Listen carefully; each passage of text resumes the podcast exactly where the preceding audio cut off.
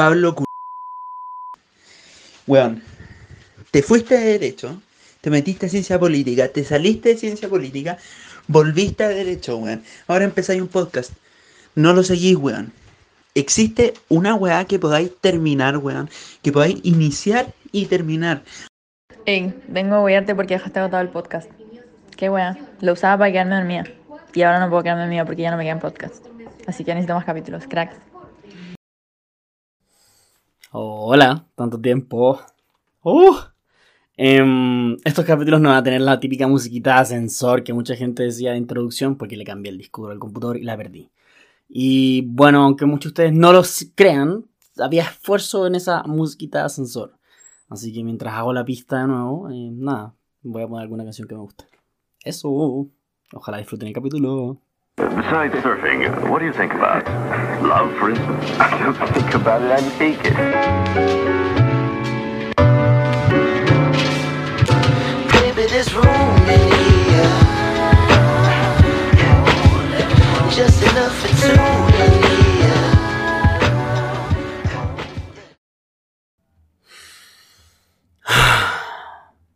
Aquí vamos de nuevo. Bienvenidos, gente que me escucha, a Pablo Te Odio, un podcast que te busca acompañar tus momentos de distensión, donde necesites relajarte, echarte hacia atrás y poner ruido de fondo. Yo soy Pablo, de Pablo Te Odio. Y nos saco un capítulo hace 6 o 7 meses. Ni siquiera quise revisar la fecha antes de grabar esta cuestión porque es desolador.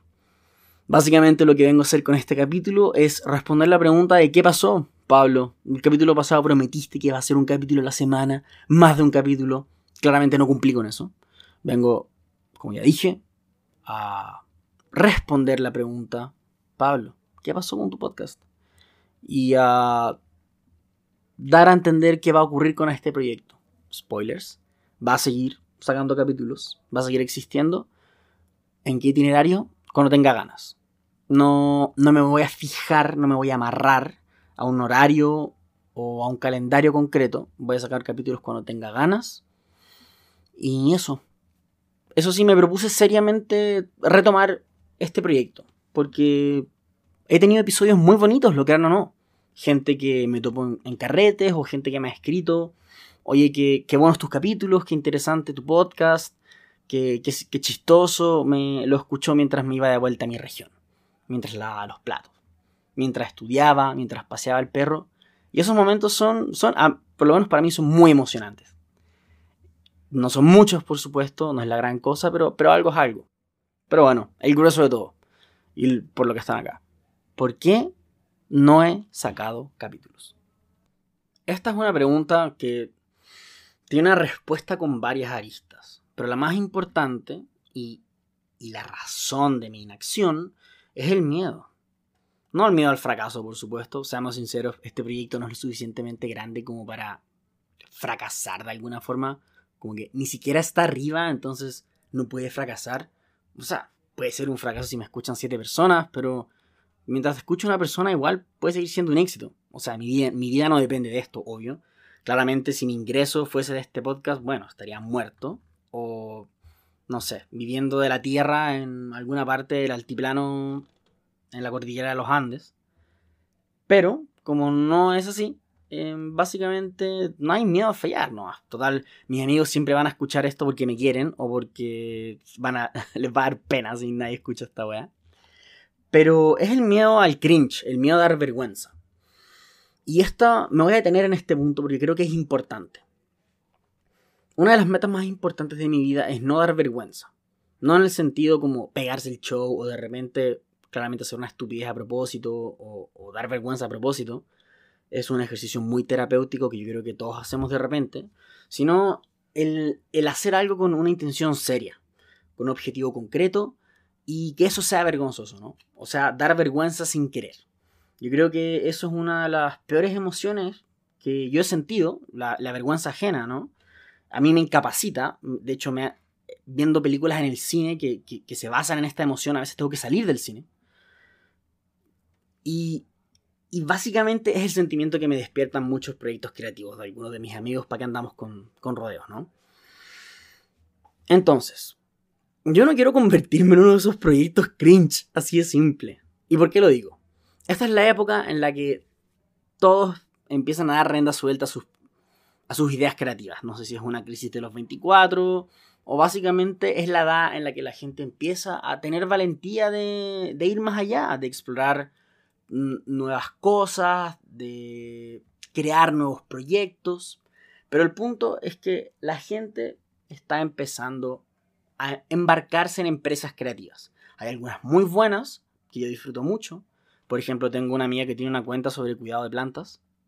Em, yo jamás tendría una planta, porque si me llegase a morir sería como la señal universal de que valgo callampa en la vida, porque si no puedes cuidar de un ser vivo, que literalmente requiere dos cuidados, uno es regarlo con la cantidad de agua correcta y el otro es ponerlo en el lugar correcto, bueno, ¿qué queda para ti, no? Como, o sea, ¿qué queda para tu vida si no puedes cuidar una planta? Como básicamente eso. Entonces, si me llegase a morir una planta, sería como la señal, no sé, de Zeus o de indios para tirarme a la piscina con el tostador en la mano. Pero también, como hay proyectos buenos, hay proyectos como la Gallampa. Y me refiero, me voy a referir específicamente a algunos. Voy a partir el, el primero, que es el que más odio. Eh, en esta sección voy, a, me voy a sincerar y voy a ser un poco tosco.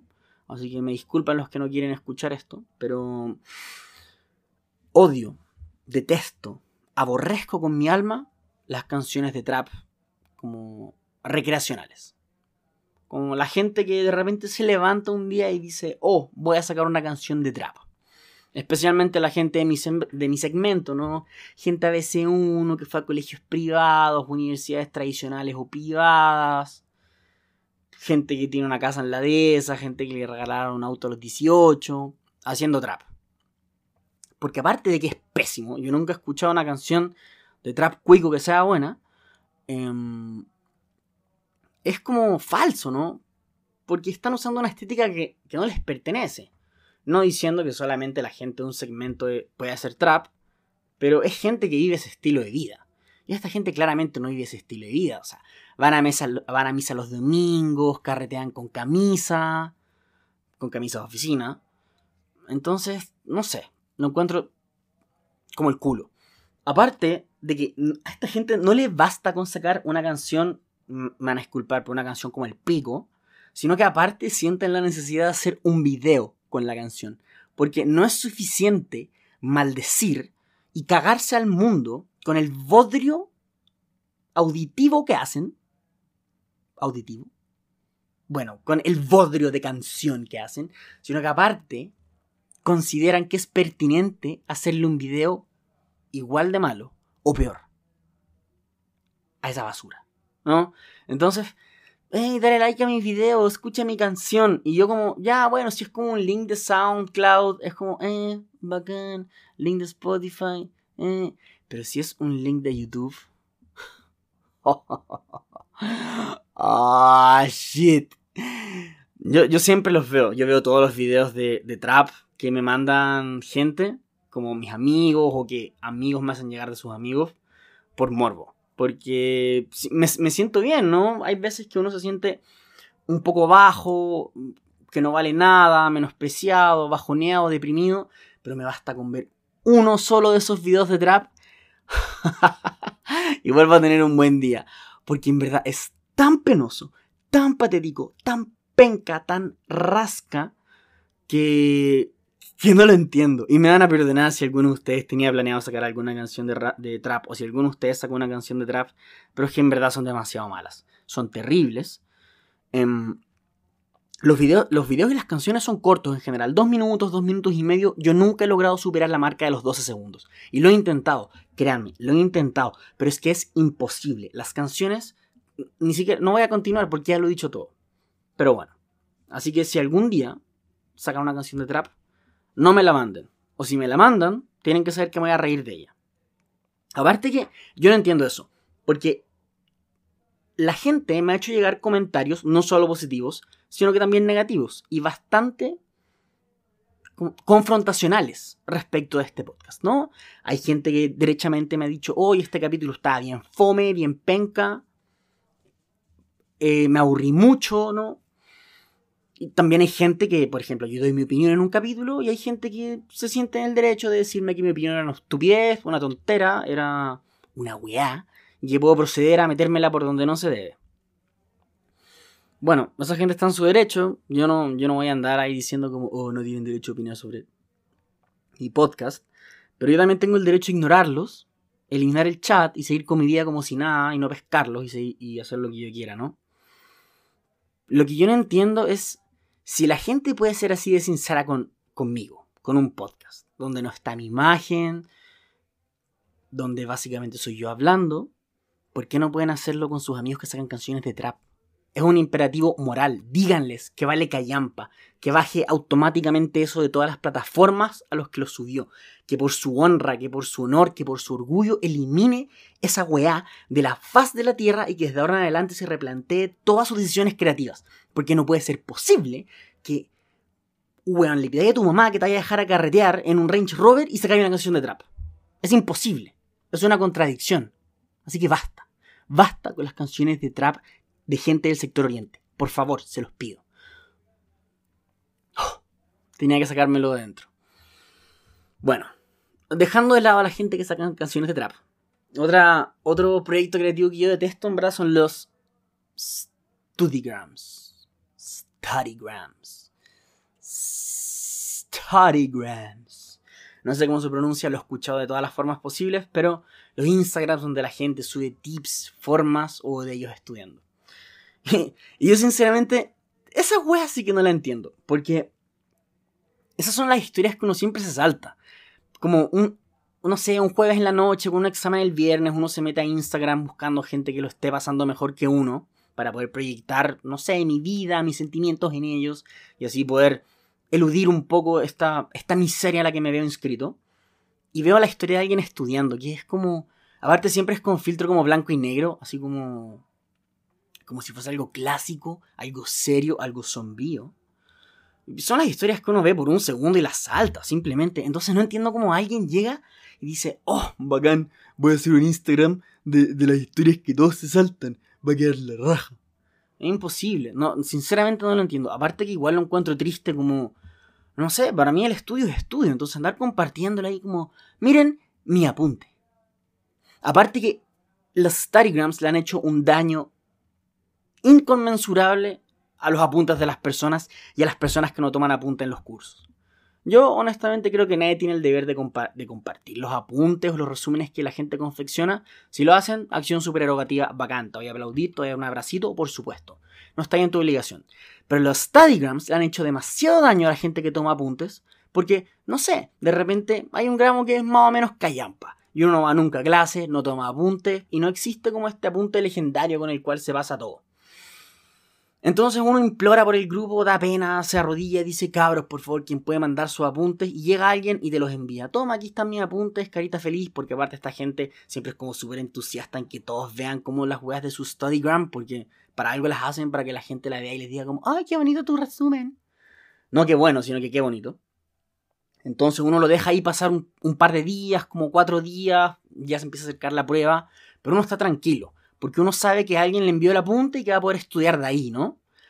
La cosa es que llega el día, te despiertas temprano, 8 de la mañana, te sientas en el computador, abres WhatsApp web, descargas el PDF y estás listo para leer estos apuntes y te encuentras, y te encuentras con que la persona que te los envió tiene un Studygram. ¿Cómo sabes que esta persona tiene un Studygram? Es imposible no saber que esta persona no tiene un Studygram porque si el resumen es totalmente inútil, lleno de colores verga con diferentes fuentes, es de alguien que tiene un Studygram.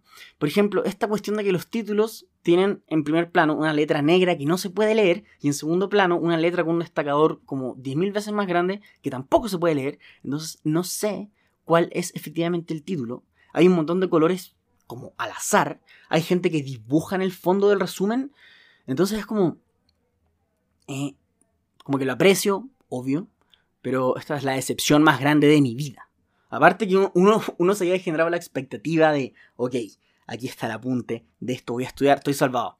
Pero uno abre la weá y resulta ser estas tonteras de Studygrams. Entonces estáis cagado porque nadie te los va a enviar o si los pides de nuevo te los van a reenviar y ahí va a ser como, oh, fuck. Entonces, nada, los studygrams básicamente han logrado que la gente vuelva a usar jeroglíficos para hacer sus apuntes de estudio. Y esos son básicamente los dos proyectos creativos que más odio con mi vida y los cuales me han hecho miedo a dar cringe, porque hay algunos de ellos que me causan tanta vergüenza ajena que, me duele.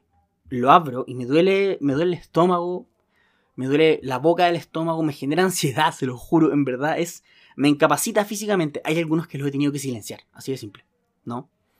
Podría hablar de la gente que saca canciones de rap, pero no lo voy a hacer, por respeto. ¿Qué otro proyecto he visto? Mm, la gente que habla en Instagram de libros. Ah, bacán. Pero filo. Eso es básicamente el miedo, ¿no? El miedo al cringe. eh, ya lo he explicado. Pero al final concluí que, que es imposible. Es imposible que yo sea ese nivel de cringe aunque lo intente. No podría hacerlo. Ser, dar ese nivel de vergüenza es un talento. Es un talento innato. Em, y es un talento que yo definitivamente no poseo. Para bien o para mal, no jamás creo poder dar ese nivel de vergüenza ajena y espero no poder darlo. Y si algún día efectivamente lo llego a dar, si algún día ese talento se llega a concretar, sepan que en el segundo gabinete de mi pieza, debajo de todos los calcetines, eh, hay un arma. Úsenla en mí, por favor. En ese momento, si llego efe- efectivamente a dar ese nivel de cringe, sepan que tienen la autorización para terminar inmediatamente con mi vida. En último lugar, tengo que decir, y como segunda arista, que fue un año difícil sea, entre comillas, difícil. La mayor dificultad fue que me organicé pésimo y que estuve sufriendo al final de forma horrible.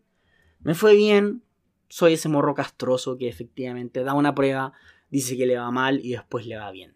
El proceso es más o menos el siguiente. Me quejo los primeros tres días antes de la prueba, mis amigos me toleran, doy la prueba, digo que me fue pésimo, mis amigos ya se empiezan a preparar y me empiezan a increpar diciéndome, weón, te va a ir bien, siempre decís lo mismo y te va bien. Yo les digo, no cabros, pero es que está bien, en verdad, en verdad les juro que no me fue bien, la prueba está demasiado complicada, estudié poco. Bueno, resulta que después me entregan un 6-3. Yo les digo, cabros, me saqué un 6-3. Me putean, me dicen cosas hirientes, me humillan, parten mi corazón en mil pedazos, con justa razón, sí, efectivamente. Pero lo disfruto siempre. Es como un, ciclo de, de sado... Uy, medio disculpen. es como un ciclo de sadomasoquismo al final. Es como. Todos sabemos qué va a ocurrir. Yo sé lo que va a ocurrir. Ellos saben qué va a ocurrir. Pero todos jugamos el mismo juego. Y yo sé que ellos son sádicos porque si en verdad no les interesara no me respondían. No me responderían. Uf, seis meses sin hablar frente a un micrófono, efectivamente, se notan. Dicho eso, me organicé pésimo, no tuve tiempo para el podcast, estuve bastante tres- estresado. Seis meses. Estuve bastante estresado en algunos momentos. Y al final de año ocurrió algo igual trágico. Y esto, esto es un poco más serio igual. Mi perro Spike empezó a decaer rápidamente en el último trimestre del año, ¿no? Su salud empeoró, su estado anímico empeoró también mucho y lo noté mucho más decaído. Lo llevamos al, veterinario y el pronóstico no fue particularmente positivo. Entonces eso me tiró mucho al piso, ¿no? Yo pensé que Spike, mi mascota de, de 11 años, Schnauzer, iba a efectivamente morir. Entonces entré como en un proceso de duelo adelantado por, por la muerte del Spike. Que resulta, no se murió, ahora está mejor, y está comiendo arroz con pollo en este momento abajo que le hace mi mamá. Entonces, aparte para los que no sepan, los que no conozcan al Spike, es un perro bien de mierda. ¿Para qué vamos a andar con cosas? Yo lo quiero mucho, es mi perrito, pero es un perro bien, bien de mierda. Onda, si eres un desconocido y si eres un conocido igual, al final de todo, te va a ladrar por 5 minutos con un chillido capaz de reventar tus tímpanos, ha mordido a varios de mis amigos. Ahora, ahora que está viejo, el buen es extremadamente pajero y cada vez que se quiere subir a tu cama, se sienta abajo, bufa, llora, hasta que tú efectivamente lo subes. El problema es que cuando lo levantas para subirlo te muerde. Entonces, ¿qué haces tú? Te levantas, lo subes, te muerde y después procedes a dormir como la corneta toda la noche, porque el Spike es incapaz de acomodarse en una esquina, sino que se sienta en el medio de la cama, ¿no? Esa muletilla la tengo muy pegada. El no. Les pido disculpas por las muletillas, pero seis meses, mucho tiempo, práctica perdida. En fin, mejoraré con, con el pasar del tiempo. Retomaré el training. Entonces, el Spike terminó sobreviviendo, pero volviéndose un perro más de mierda. Un perro más flojo, un perro que ahora solo pesca a mi mamá. El otro día se cayó a la piscina. El Dani tuvo que. El Dani, mi hermano mellizo. Próximo invitado en este podcast antes de que se vaya a Estados Unidos, aunque probablemente después de que se vaya a Estados Unidos para contar su viaje. Tuvo que lanzarse heroicamente a una agua a sacar al perro. No lo pescó, después se fue a echar a su manta y a dormir. Entonces, ahora estoy como en un periodo de apatía con el Spike porque ya sufrí por su muerte, ya lo pasé pésimo. Y, tengo miedo de que cuando efectivamente se muera no, no, sentir nada. Es uno de los temores más grandes de mi vida, que yo creo que, es de todos, ¿no? Que, cuando se muera alguien que uno considera un gran amigo, una persona cercana, uno no sienta nada. Uno ve el, cadáver en el féretro y, y no despierte ninguna emoción. Totalmente apático. Yo creo que es una, sería una de las realizaciones más terribles de mi vida. Que todos, todas las emociones, todos los recuerdos, todas las, básicamente, sentimientos que despertaba esta persona eran falsos. Porque cuando murió no existe la añoranza. No te extraño, basta. No, no tengo ningún sentimiento negativo respecto de tu muerte. Yo creo que algo así me va a pasar con el Spike. Porque ahora, no sé, es un perro tan de mierda y yo ya lo di por muerto entonces ya, ya no los veo con estos ojos rojos, ojos rojos, con estos anteojos de color rosa que uno, con los que uno mira las mascotas, ¿no? Ahora lo veo como, como lo que es, como un animal chato, oloroso, cascarrabias, con un genio pésimo. Entonces no sé. Espero poder volver a reencantarme con mi perro antes de su muerte para poder llorarlo como es debido. En verdad esas fueron todas las dificultades que mi año, de mi año. Si yo les dije, en verdad fue de pajero y de mal organizado. Pero básicamente es eso. Em, planeo seguir sacando capítulos del podcast, por supuesto. ¿Cuándo? Cuando esté de buen humor. Eso sí, me, propuse seriamente retomarlo. Es un proyecto muy bonito. Dicho eso, nos estamos escuchando. Este es el final del podcast. Generalmente estos capítulos suelen, especialmente cuando soy yo solo, suelen no tener un cierre porque bueno, si no es como muy pauteado, es como básicamente la conclusión de un ensayo del colegio, que uno que básicamente copiaba y pegaba lo que había dicho en el podcast, o sea, en el ensayo, al final resumió. Me rehuso a hacer eso, así que simplemente, nada, cierro con una frase donde les deseo lo mejor a todos ustedes y los invito a sintonizar la próxima entrega del podcast. Así que eso, me están escuchando, yo estoy grabando en un futuro. Así que, bye bye.